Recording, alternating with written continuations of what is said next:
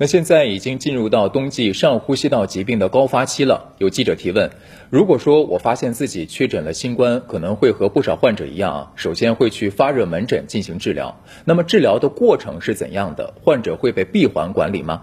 对此，国家卫生健康委医疗应急司司长郭艳红表示。发热门诊呢是鉴别发热患者是否感染新冠的一个重要场所，所以发热门诊进行初诊的时候，除了常规的医学检查和询问基础性疾病之外，一旦确诊新冠，就会按照要求进行转诊，也就是按照分级分类的原则进行下一步的救治。郭艳红还提到，秋冬季不仅是新冠患者有一定的发热比例，同时也是流感高发的季节，所以现在要扩容发热门诊。要求二级以上医院做到应设尽设、应开尽开，而且要保证全天候开放，保障发热患者能够在发热门诊得到非常好的诊疗。